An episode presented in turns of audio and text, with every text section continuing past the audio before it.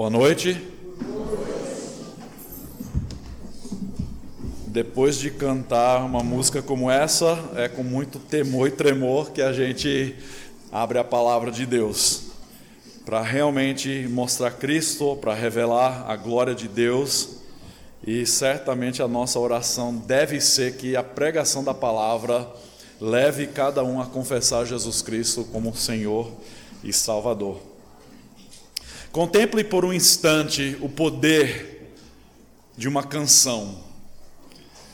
Diz um antigo ditado que a música amansa as feras e tem um efeito poderoso sobre nós.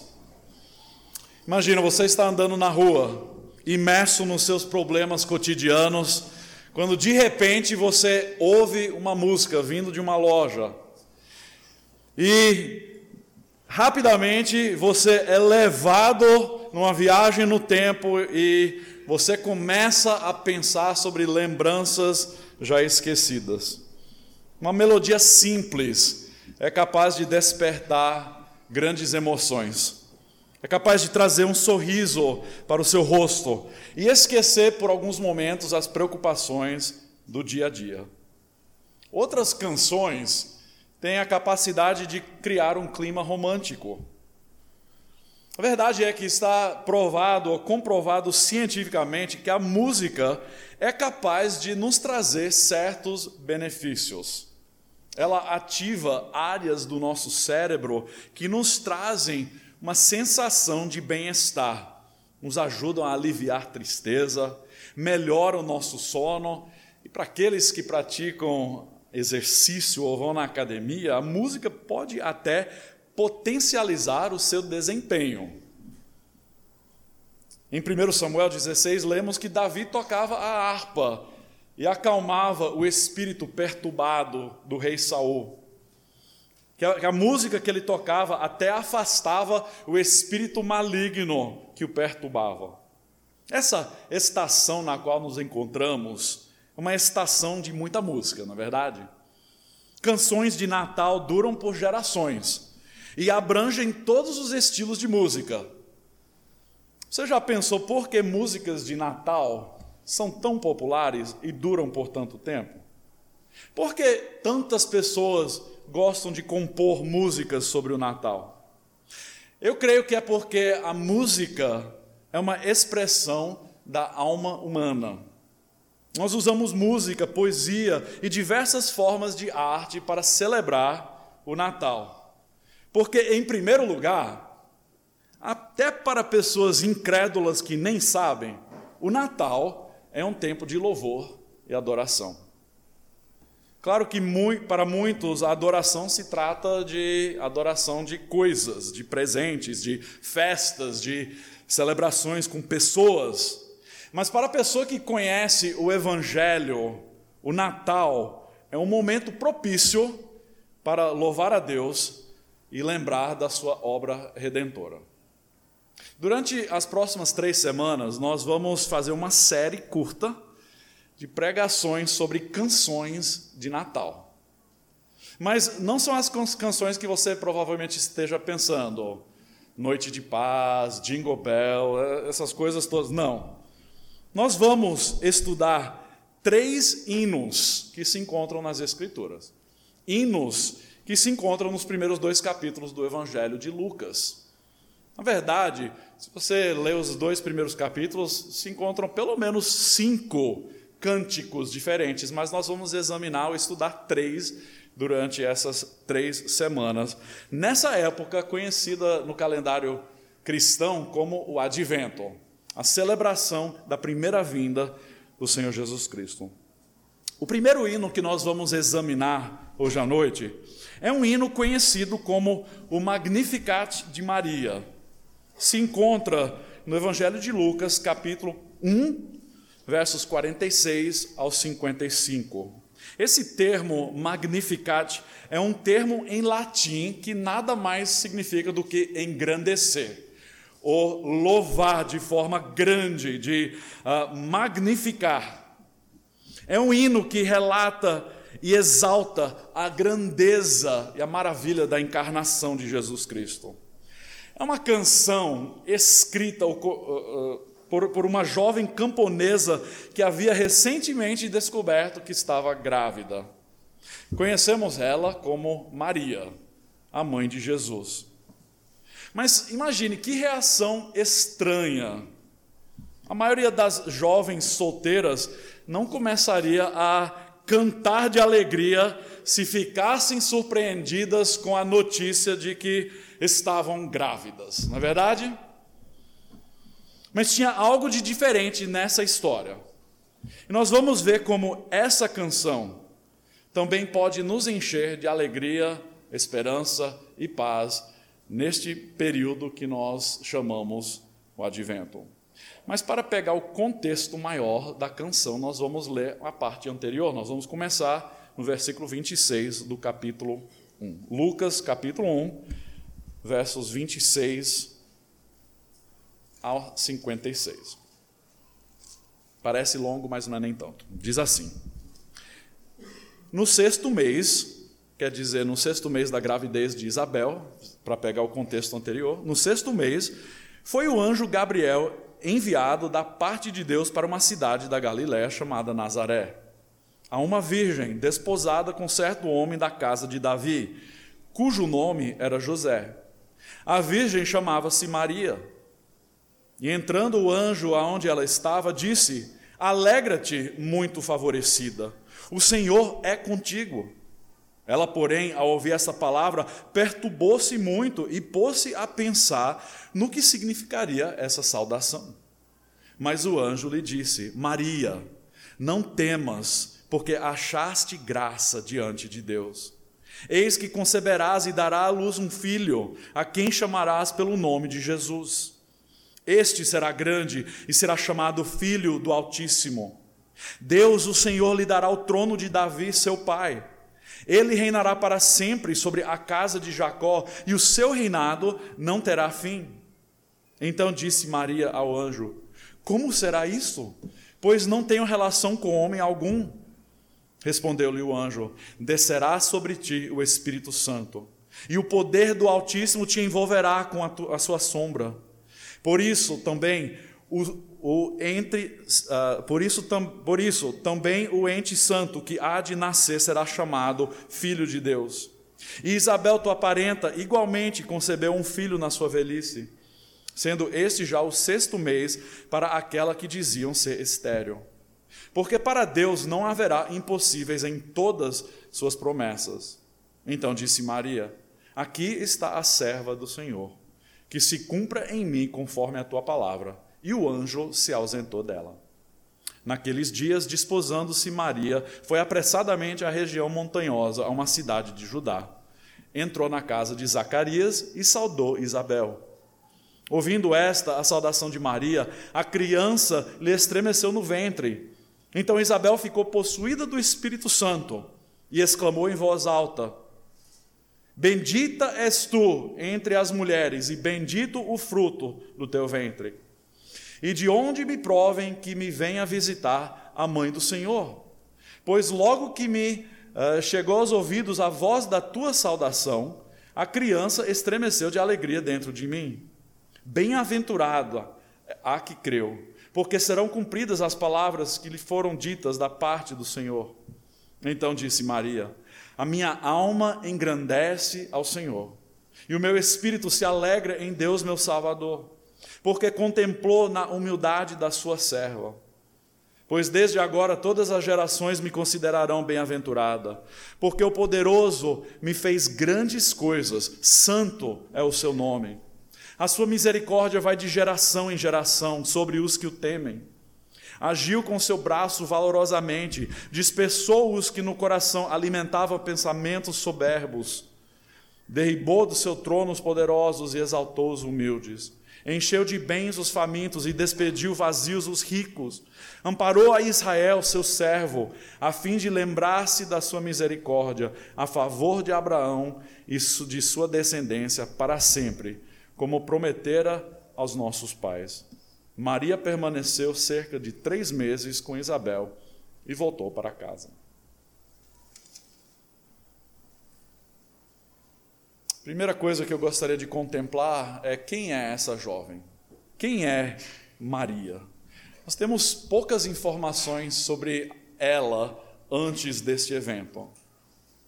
Mas nós vamos ver algumas coisas rapidamente sobre quem ela era e o que nós podemos aprender do caráter e da resposta dela. Primeiro, vamos observar que Maria tinha aprendido a confiar plenamente em Deus.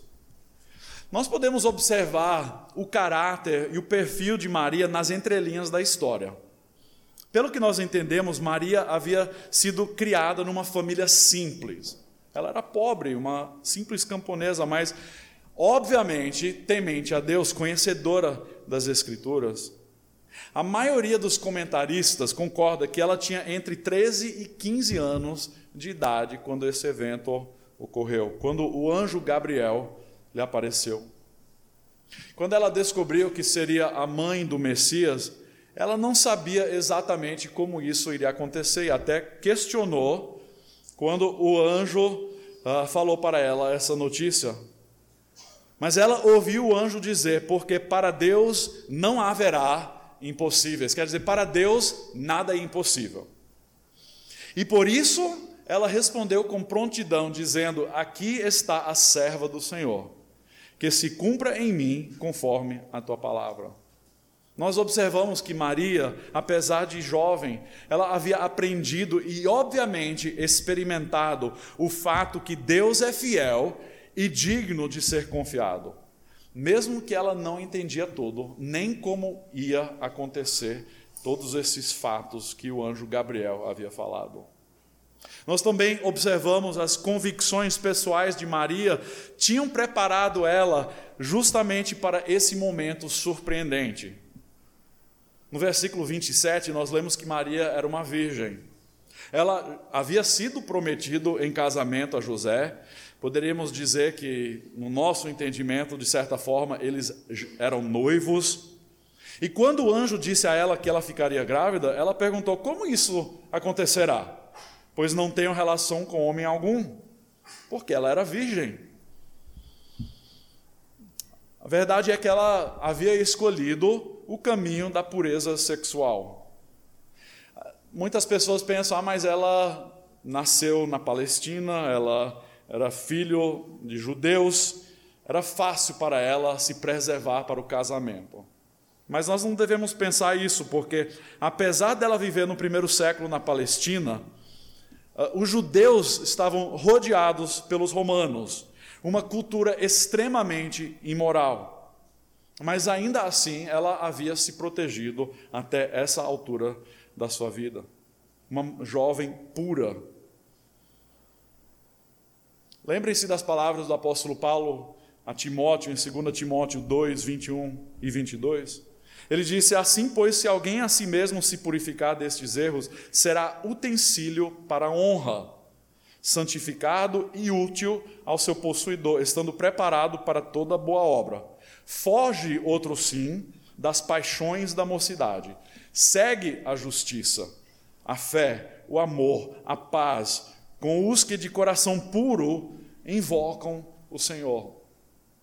Esse trecho Paulo escreve a Timóteo nos ajuda a entender que a pureza das nossas vidas nos posiciona de tal forma para sermos usados por Deus de uma forma surpreendente. Maria havia se guardado no sentido sexual. E por isso, quando a notícia da gravidez veio por meio do anjo Gabriel, ela ficou curiosa. Mas interessante que ela não ficou espantada com suas palavras. Nós observamos a resposta dela é uma resposta de confiança plena em Deus, porque ela sabia que Deus estava prestes a fazer algo muito especial. Outra coisa que nós descobrimos sobre Maria é que ela tinha um bom conhecimento das Escrituras. Como podemos saber isso? Bom, nesse cântico dos versículos uh, 46 ao, ao 55, uh, nós não vemos citações exatas do Velho Testamento, mas esse cântico está cheio de salmos, de cânticos, de expressões que se encontram no Velho Testamento. Há menção ou resumo de pelo menos ah, algumas frases vindo do Salmo 22, Salmo 25, 44, 71, 89, 98, 103, 111 e 147. Talvez nas notas na, na, margem da sua Bíblia você pode encontrar uh, algumas referências de vários salmos que estão mencionados ou resumidos nesse cântico de Maria. Há, há até alguns teólogos liberais que veem este cântico e dizem: não há como uma jovem camponesa humilde poder ter escrito um cântico tão profundo, com tantas verdades do Antigo Testamento. Mas eu digo que é possível sim, porque ela era uma jovem temente a Deus, conhecedora das Escrituras. O cântico que ela compõe aqui nesses versículos nos parecem como cânticos antigos na história de Israel que relatam a graça de Deus e seus feitos maravilhosos.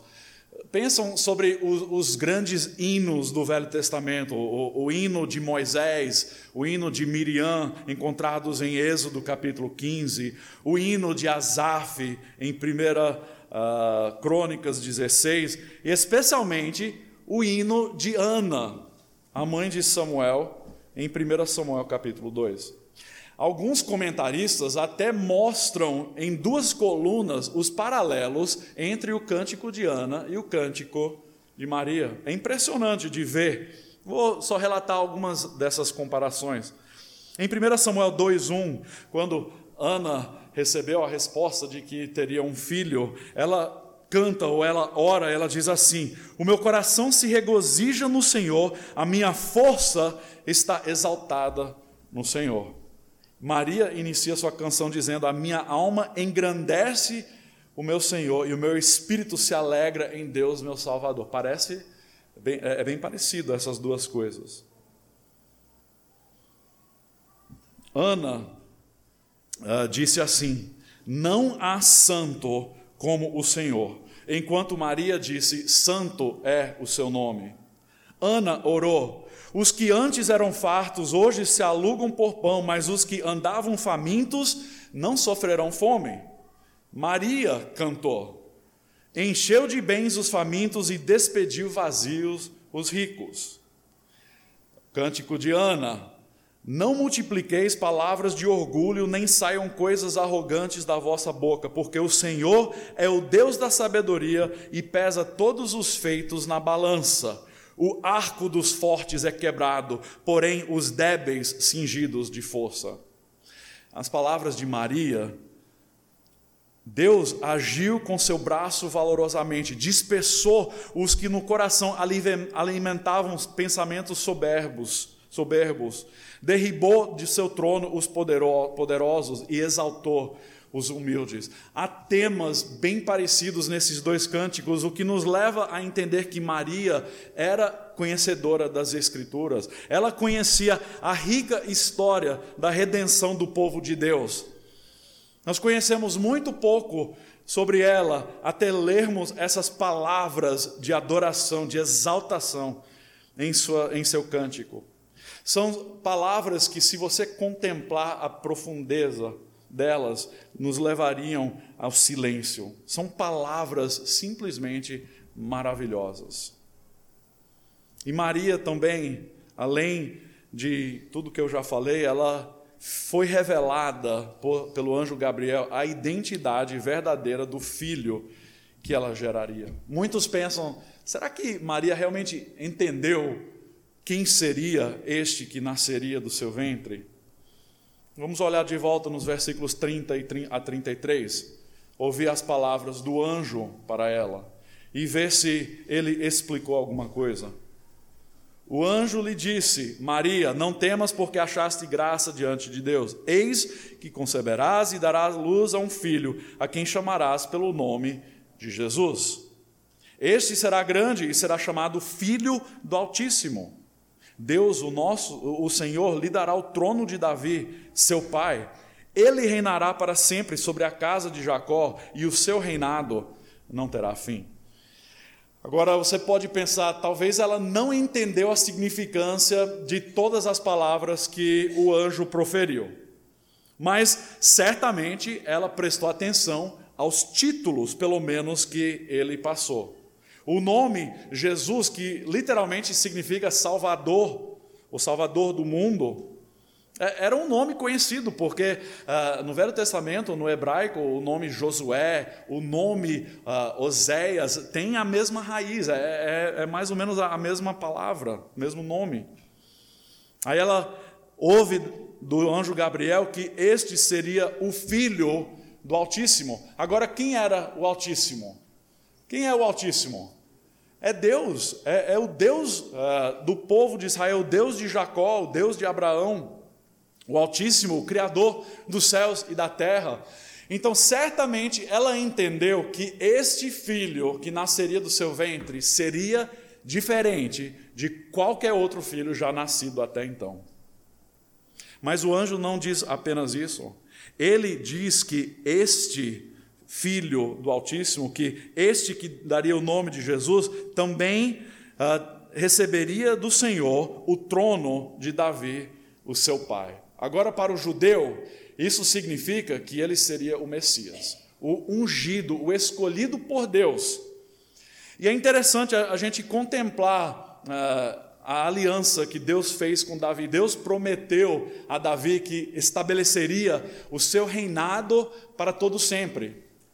Agora, uh, isso fica um tanto curioso para muitas pessoas, porque uh, depois de Davi, o seu filho Salomão, e depois o seu filho Roboão, e, e, e mais para frente, chega um ponto em que nos parece que essa dinastia se quebra. Não, é? Ah, não há uma continuidade de um rei que está atualmente reinando no trono de Davi. Então, os judeus estavam antecipando a vinda de um rei que ocuparia esse espaço, que seria este rei que daria continuidade à aliança que Deus fez com Davi. Mas até voltando mais atrás no Velho Testamento, voltando para o livro de Gênesis, nós lembramos de uma promessa, de uma bênção que Jacó, já chamado de Israel nessa altura, uma bênção que ele proferiu ao seu filho Judá. E ele disse ao seu filho Judá que o cetro jamais apartaria da sua descendência. Agora, o que é um cetro?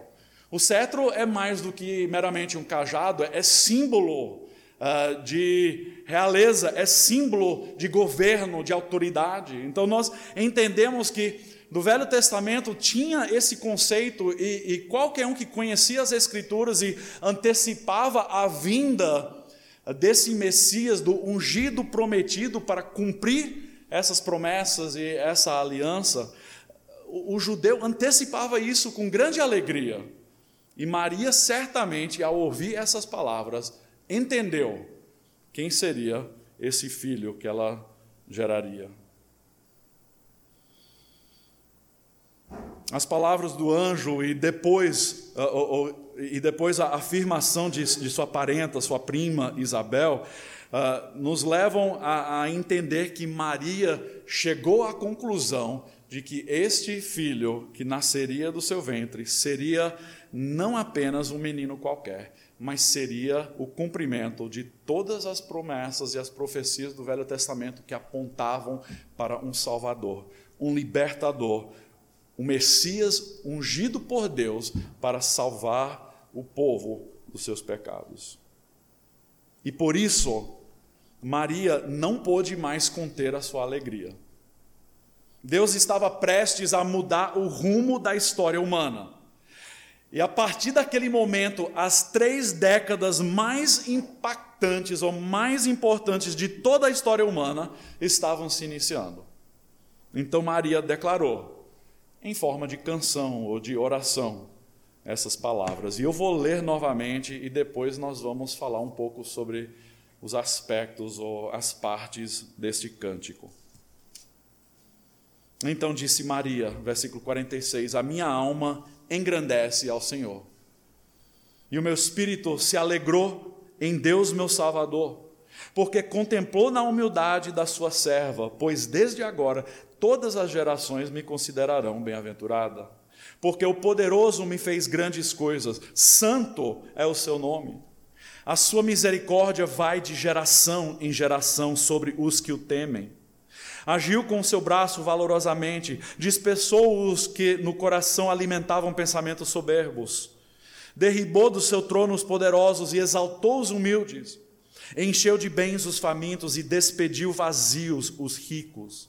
Amparou a Israel, seu servo, a fim de lembrar-se da sua misericórdia, a favor de Abraão e de sua descendência para sempre, como prometera aos nossos pais. Nós não sabemos exatamente se tinha estrofes esse hino, esse cântico, mas nós vamos dividir em três partes para contemplar a significância do que ela cantou. Na primeira estrofe, dos versículos 46 a 50, nós vamos observar o louvor brotando do coração dela pela graça imerecida. Observem a profundidade da declaração de louvor de Maria. Começando com as palavras: A minha alma engrandece ao Senhor.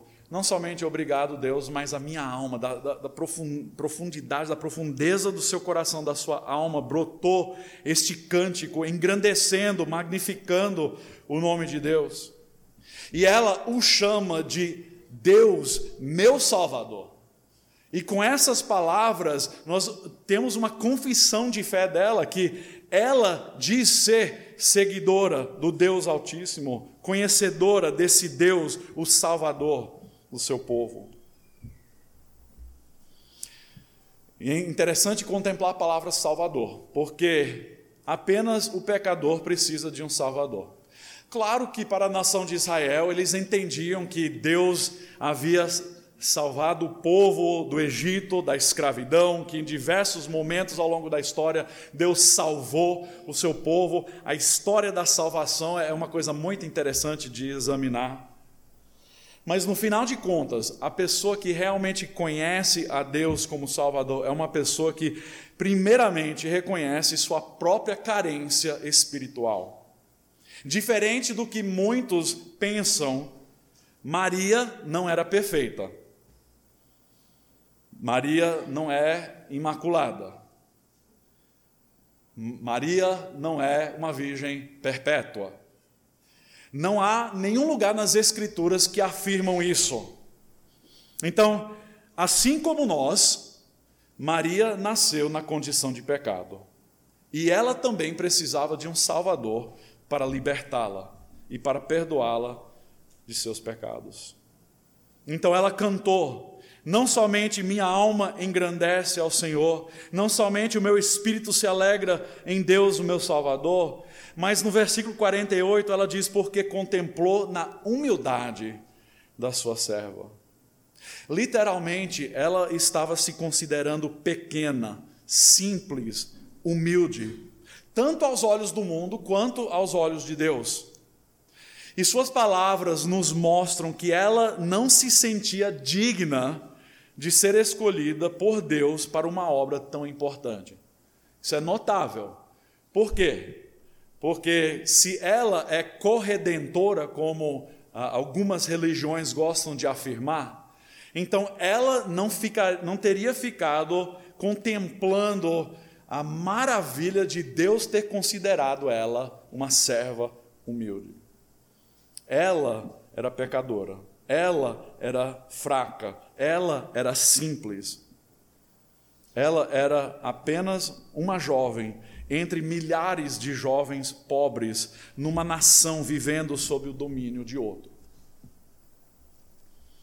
A palavra humildade aqui nesse trecho se refere sim à humildade de Maria, mas eu creio que essa palavra também se refere a, ao pecado dela, a, a, ao conhecimento, ao reconhecimento dela de que ela era pecadora. Porque a palavra que Maria usa aqui para falar de sua humildade é a mesma palavra que Paulo vai usar em Filipenses capítulo 3, versículo 21, quando ele fala sobre o corpo da humilhação, ou, ou melhor, o corpo manchado ou afetado pelo pecado. Paulo fala naquele contexto do corpo da humilhação em contraste com o corpo glorificado que receberemos no céu. Então, a diferença principal entre o nosso corpo hoje e o nosso corpo eterno no céu é que nós teremos um corpo, eventualmente, que não terá pecado nem seus efeitos. Então, Maria, ao dizer que ela era humilde, ela estava reconhecendo não simplesmente que ela era pobre e simples, mas que ela era de fato uma jovem pecadora. Por isso, ela se identifica como uma serva humilde e por isso ela fica tão maravilhada com a graça imerecida que Deus lhe concedeu. Maria certamente foi tomada de surpresa pela maneira como Deus a escolheu. E é tão diferente da maneira como o ser humano costuma a escolher as pessoas, não é verdade? É impressionante quando nós paramos para contemplar a grandeza da graça de Deus em escolher certas pessoas. Ao longo da história da Bíblia, Deus escolhe pessoas que jamais pensaríamos ao ponto de vista humano, como pessoas que seriam escolhidas para desempenhar grandes funções. Muitos foram escolhidos por Deus que pensavam: quem sou eu? Moisés dizendo: eu não sei falar, quem sou eu? Pessoas contemplando o seu pecado, como Isaías, quando se deparou com a santidade de Deus no seu trono, ele falou: Ai de mim, eu sou um pecador. Lembramos de Davi, um pastorzinho de ovelhas, ou o menor dos seus irmãos, ou o menos conhecido dos seus irmãos, mas foi ele que Deus escolheu para ser o maior rei da nação de Israel no Velho Testamento. Então Deus escolheu uma jovem, humilde, pecadora. Como é que um Deus perfeito, santo, pode escolher alguém assim?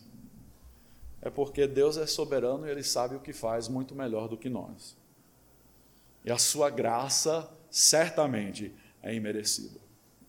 Ouçam bem: humildade é a marca da pessoa que, ao entrar na presença de Deus, reconhece o seu pecado e sabe que merece o inferno, mas ao invés disso, tem recebido misericórdia, tem recebido graça. Então, Maria cantou sobre a bondade, sobre a graça de Deus, ao considerar ela uma serva humilde, como a futura mãe do Salvador do mundo. Ela entendeu que as ações de Deus eram evidências da sua misericórdia. Versículo 50, ela diz: A sua misericórdia vai de geração em geração sobre os que o temem. É, é, são ecos do Salmo 103, versículo 17, que fala da misericórdia de Deus que vai de geração em geração. Essa foi a maneira de Maria dizer: O Senhor não me deu o que eu mereço, o Senhor demonstrou misericórdia para mim, assim como ele faz com todos os que o temem. Então, nessa primeira parte do cântico, nós observamos algo maravilhoso sobre o nosso Deus. Ele ama o simples, o pobre, o menosprezado. E diante de Deus, Maria era como nós carente, quebrada, imperfeita, sem nada a oferecer, sem mérito, digna apenas do juízo de Deus. Mas ela se maravilhou com o fato de Deus a escolher e derramar graça sobre a sua vida. Pensem comigo por um instante. A dádiva da graça por meio de Jesus Cristo, que veio resgatar perdidos, é fascinante. Não temos palavras para descrever a grandeza dessa graça. Então, uma expressão de adoração é a única maneira de agradecer a Deus. O que nós devemos fazer constantemente ao nos depararmos com o nosso pecado e a maravilha da misericórdia e da graça de Deus. Agora, muitas pessoas pensam que não podem adorar ou louvar a Deus a não ser que sentem algo emocional, uma emoção. Maria nos mostra que a adoração genuína está baseada em quem Deus é. E isso nos leva a uma atitude, uma resposta de humildade de oração. A adoração não está focada nos nossos sentimentos, mas no que Deus é e o que Deus faz por nós. Claro que isso naturalmente pode afetar os nossos sentimentos, e ao louvarmos e adorarmos a Deus, isso pode elevar as nossas almas. Mas a adoração verdadeira não depende de sensações ou emoções empolgantes. Nós podemos adorar a Deus simplesmente por quem Ele é e o que Ele faz independente das nossas circunstâncias. Esse foi o caso de muitos salmistas que se depararam com circunstâncias tremendamente difíceis, mas que ao olhar para Deus enxergaram a grandeza de quem Ele é e a maravilha de Suas obras. Então, como nós respondemos às verdades de Deus? Nós respondemos com tédio?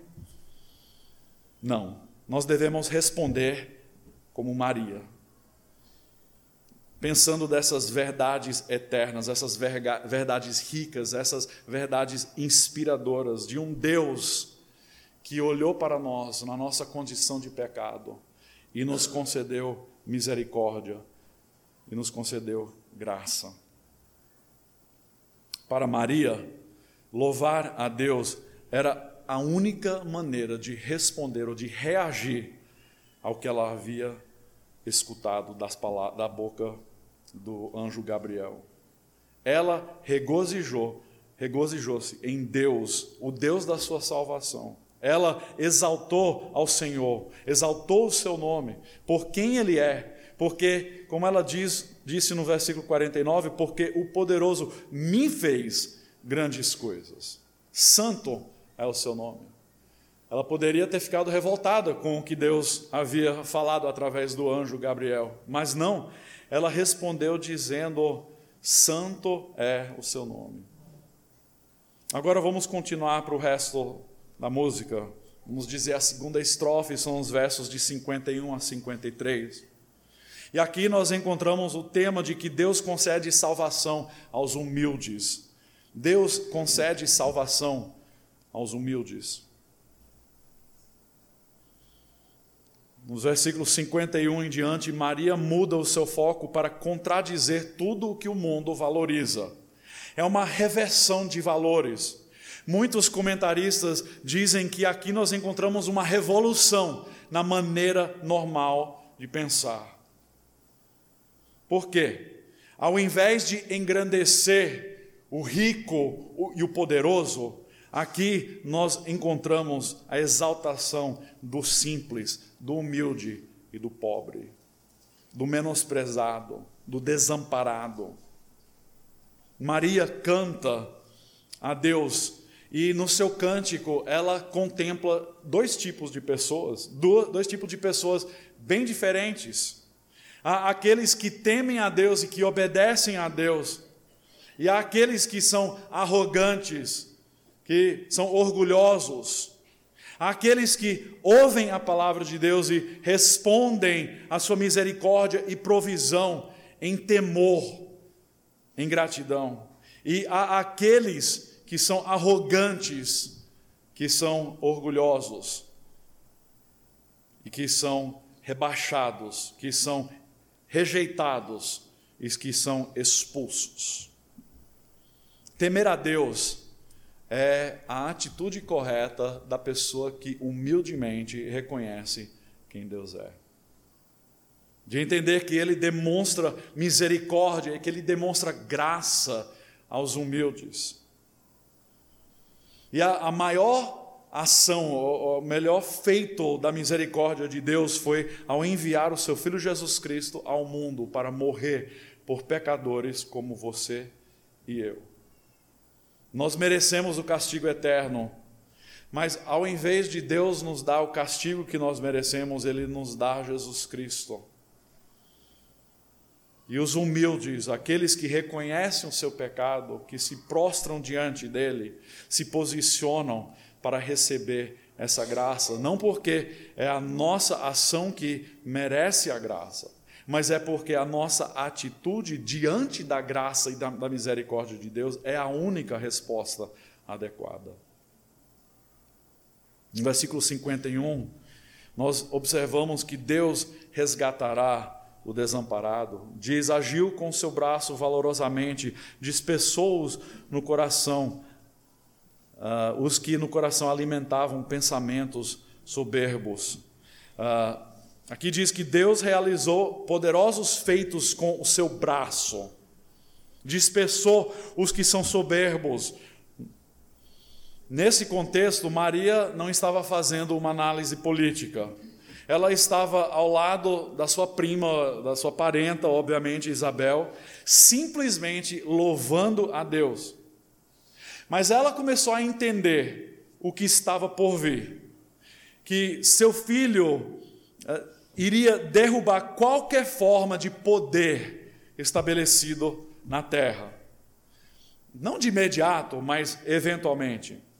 Esse bebezinho é o sinal de Deus de que os poderosos e ricos um dia serão derrubados, se não agora, na eternidade sim.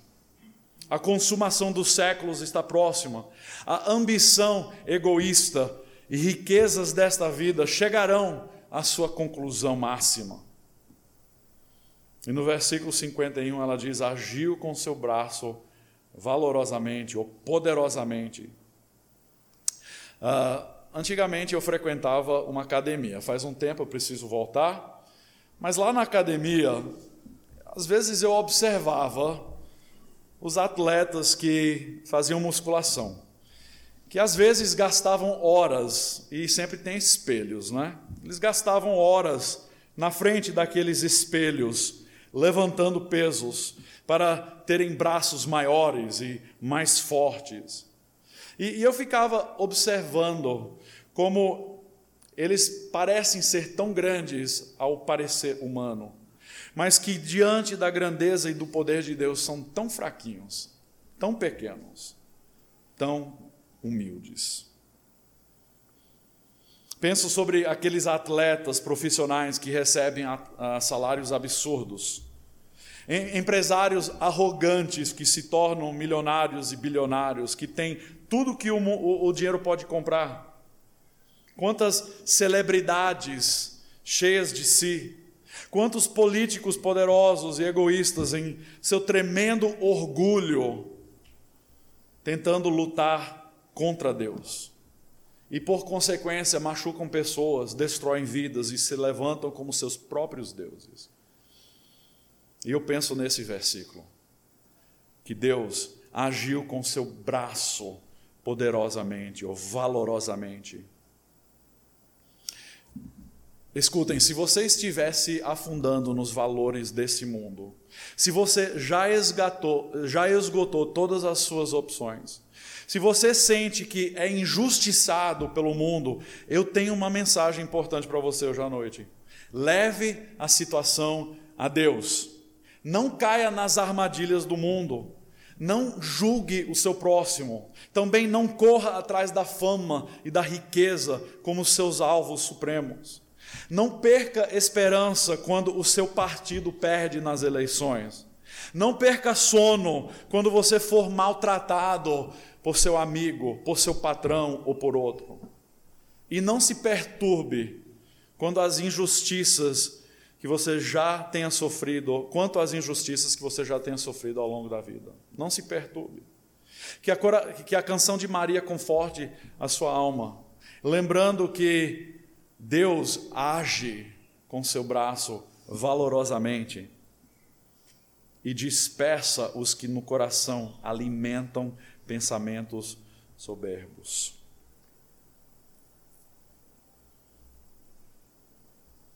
Está chegando o dia em que Deus dirá basta. Ele é paciente conosco. Mas chegará um dia em que o Senhor dirá basta. Como diz o profeta Amós, Amós 5, 24: Corra o juízo como as águas, e a justiça como ribeiro perene. Que o rio da justiça de Deus lave todos os males e todas as injustiças sejam corrigidas. Nós clamamos pela justiça de Deus.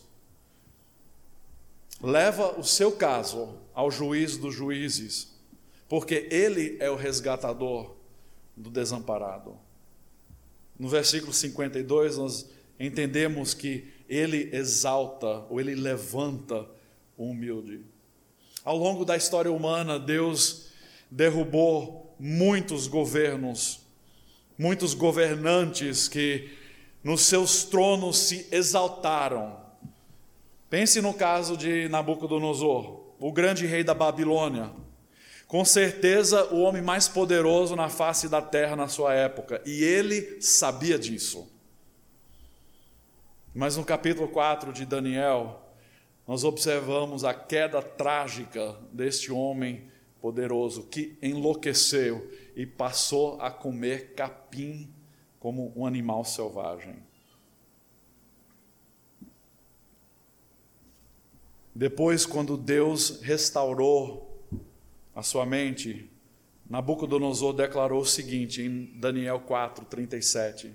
Agora, pois, eu, Nabucodonosor, louvo, exalto e glorifico ao Rei do céu, porque todas as suas obras são verdadeiras e os seus caminhos justos, e pode humilhar aos que andam na soberba. Pense sobre isso. O mais poderoso do mundo se tornou como um louco e só assim ele passou a entender que ele também é humilde diante do Deus Criador dos céus e da terra. Pensem sobre a história de Esther, aquele homem mau, Amã, que tentou eliminar o povo de Israel e exaltar a si mesmo. Naquela história, nós encontramos uma ironia incrível, que ele no final de contas, acabou sendo enforcado justamente onde ele havia preparado o lugar para o seu inimigo Mordecai. Enquanto o nome de Deus nem aparece no livro de Esther, a mão de Deus está ao longo das, da, daquele livro inteiro, nos mostrando essa verdade, de que Deus humilha o orgulhoso, o arrogante, mas ele exalta humilde. Pense sobre outros ao longo da história: Faraó, Herodes, Alexandre o Grande, o imperador Nero, Napoleão, Adolfo Hitler, Saddam Hussein, numa história mais recente. Deus derruba governantes dos seus tronos, ele humilha o soberbo. É como Jesus disse no Sermão do Monte: os mansos herdarão a terra. Então, Maria canta sobre isso. O cântico de Maria significa que devemos mudar as nossas ambições e os nossos valores se quisermos realmente entender o que significa fazer parte do reino de Deus. Nós não podemos nos apoiar nos valores desse mundo temos que deixar de ser agressivos na maneira como nós nos relatamos uns com os outros. Temos que parar de defender os nossos direitos, de, pisote, de pisotear os outros, a fim de nos vangloriarmos. Há uma lei maior. E Jesus nos diz essa lei também em Lucas 14, onde, pois todo o que se exalta será humilhado, e o que se humilha será exaltado. Então busque a humildade, não para a sua glória, mas para a glória de Deus. Sirva ao Senhor e não a si mesmo. Pare de se preocupar com os avanços dos outros. Pare de buscar a atenção dos outros. Dê aos outros sem esperar nada de volta. Fique para trás, seja o último, porque os últimos serão primeiros, como disse Jesus. Em Isaías 66, versículo 2, nós lemos: O homem uh, para quem olharei é este, Deus falando: O homem para quem olharei é este, o aflito e abatido de espírito e que treme da minha palavra. Versículo 53 desse cântico. Maria canta dizendo que Deus saciará a fome do faminto, encheu de bens os famintos e despediu vazios os ricos.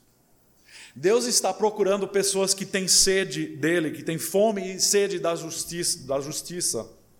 Deus está procurando pessoas que buscam a Ele de coração, pessoas que não são autossuficientes. É por isso que Paulo disse em 1 Coríntios capítulo 1, versículos 27 a 29, que Deus escolheu as coisas loucas deste mundo para envergonhar os sábios, e escolheu as coisas fracas deste mundo para envergonhar os fortes. E Deus escolheu as coisas humildes do mundo e as desprezadas, e aquelas que não são, para reduzir a nada as que são, a fim de que ninguém se vanglorie na presença de Deus.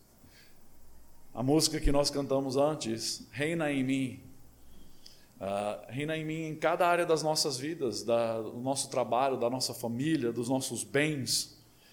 É uma oração poderosa, mas muitos de nós cantamos isso de boca para fora. Nós dizemos, Reina em mim, nós saímos daqui, assumimos de novo o trono das nossas vidas.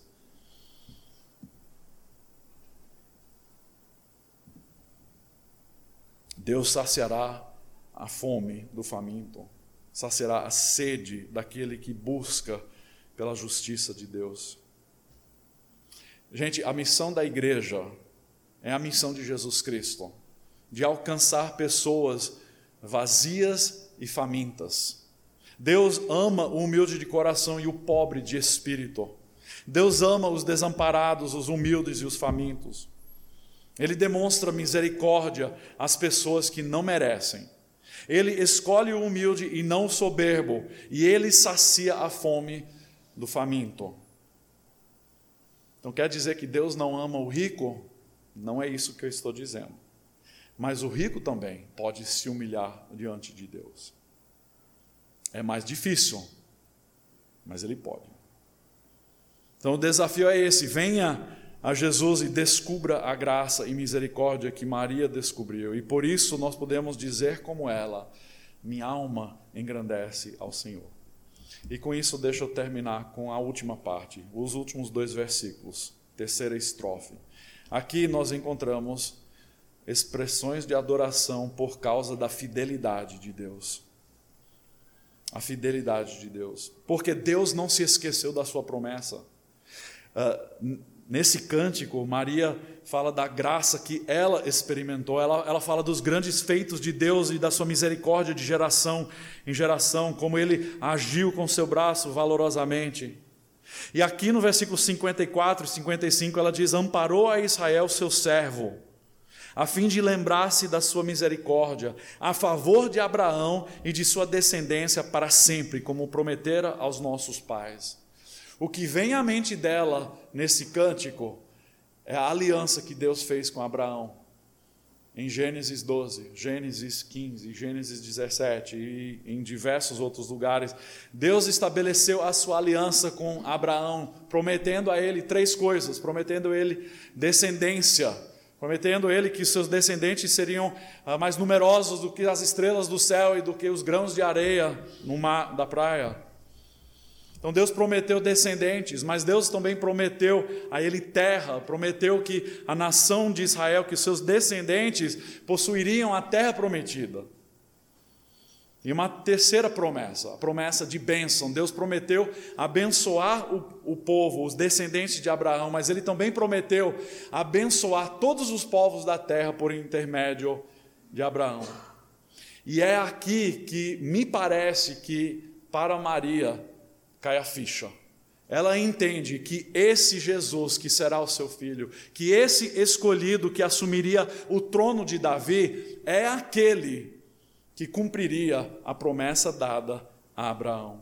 E por isso nós vemos que ela reconhece que Deus é fiel em cumprir as suas promessas. Maria viu a misericórdia de Deus no passado, ela experimentou a misericórdia de Deus no presente e ela antecipou também a misericórdia de Deus no futuro. Porque Deus, o Deus de Jacó, o Deus de Abraão, é o Deus que não deixa de cumprir a sua promessa e a sua aliança. Nós hoje estamos aqui cultuando a esse Deus Altíssimo justamente porque Deus cumpriu a sua promessa de enviar o seu filho Jesus Cristo como cumprimento da aliança feita com Abraão, de ser bênção para todos os povos da terra, que eu e você hoje somos recipientes dessa bênção porque Jesus veio a nós na nossa condição de pecador e ele nos concedeu graça, nos concedeu misericórdia e nos concedeu vida eterna. Então nós louvamos a Deus porque ele é fiel Maria louvou a Deus porque Ele é o Salvador que salvou a ela, um Deus que salvou gerações e um Deus que salvará gerações. Maria, de fato, era uma grande teóloga, nas suas palavras simples de adoração. Porque Deus cumpriu a sua promessa a Abraão e a sua descendência para todos sempre.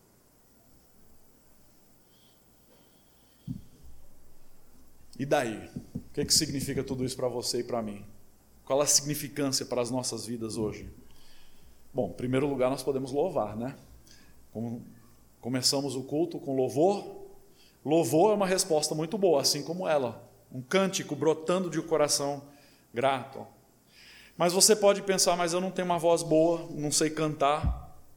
Você pode não saber falar de uma forma tão poética como Maria isso não importa. Deus lhe fez e ele quer ver a sua postura como a postura de Maria, de humildade, de gratidão, de louvor, de adoração, porque você reconheceu a grandeza do dom de salvação por meio de Jesus Cristo. Então, durante o Natal, uh, muitas pessoas dão presentes uns para os outros, não é verdade? Na nossa casa nós temos essa tradição também. Mas nós nunca esquecemos de que o maior presente foi nos dado através de Jesus Cristo, o Salvador da humanidade. Mas você pode pensar, Natal é, é o tempo em que nós nos lembramos do nascimento de Jesus, de, digamos, o aniversário de Jesus. Então, nós devemos dar presente para Ele, não é verdade? Como é que nós podemos dar um presente para aquele que já é dono de todas as coisas? Você pode pensar. E a resposta é tão simples. Você pode dar a sua vida, o seu coração, tudo. Fazer dele o seu Senhor e Salvador. O que é que Deus deseja de você? Ele deseja o seu coração. Você pode dar louvor, sim, mas Ele quer não somente uma parte do seu ser, ele quer você por completo. Vamos aprender essa lição que Maria aprendeu, de louvar e agradecer a Deus por quem Ele é, pelo que Ele faz, não somente no passado, não somente no presente, mas também no futuro. Vamos orar. Senhor Deus, obrigado pela graça imerecida concedida no Teu Filho Jesus Cristo. Nós te louvamos junto com Maria. Nossa, nossas almas engrandecem ao Senhor. Porque o Senhor é o Deus Altíssimo, o nosso Salvador. O Deus Criador dos céus e da terra, um Deus que sustém todas as coisas na tua mão. Um Deus distante, mas um Deus presente ao mesmo tempo. Um Deus soberano, um Deus grande, um Deus onipotente, um Deus onisciente, um Deus onipresente, um Deus que não somente é, está nos céus, mas um Deus presente por meio do teu Espírito aqui hoje. E por isso nós te louvamos e te agradecemos, ó Deus, porque o Senhor se fez carne e habitou entre nós. Deus conosco, o Emanuel. Nós te louvamos nessa noite e durante essa estação de advento, ao lembrarmos da primeira vinda de Jesus Cristo, nós te agradecemos porque o Senhor foi fiel com a sua promessa. E por isso nós antecipamos a segunda vinda, o segundo advento, porque nós sabemos como o Senhor foi fiel, o Senhor também será fiel. Nós Antecipamos aquele dia quando o Senhor Jesus Cristo voltará para nos resgatar, quando haverá ressurreição dos nossos corpos, quando haverá o reinado físico de Jesus Cristo aqui sobre a terra, quando haverá novo céu, nova terra. Nós antecipamos tudo isso e nós podemos antecipar isso com certeza em nossas almas, porque o Senhor é o mesmo Deus de Jacó, o mesmo Deus de Abraão, o mesmo Deus de Davi, o mesmo Deus de Maria. O Senhor é o nosso Deus, o nosso Salvador. Nós te louvamos e te exaltamos, e ó Deus, receba este louvor brotando de corações gratos. Nós reconhecemos a nossa humildade e entendemos que nós não somos nada diante de ti. Nós somos pecadores, ó Deus. Carecemos da tua graça, carecemos da tua glória. Então, diante de ti, nos ajoelhamos, nos, nos prostramos, porque tu és o grande eu sou, o grande Deus, o Altíssimo. Receba isso, receba os nossos corações, receba as nossas vidas como uma oferta agradável. E que nesse Natal, ao lembrarmos do maior presente já dado à humanidade, o Senhor Jesus Cristo, que possamos entregar as nossas vidas por completo ao Senhor.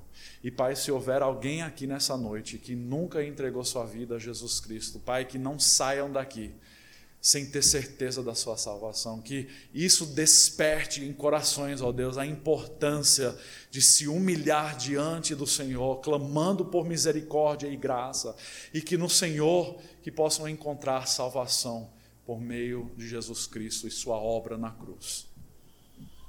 Tudo isso nós oramos, pedimos, agradecemos, louvando desde já. Em nome de Jesus. Amém.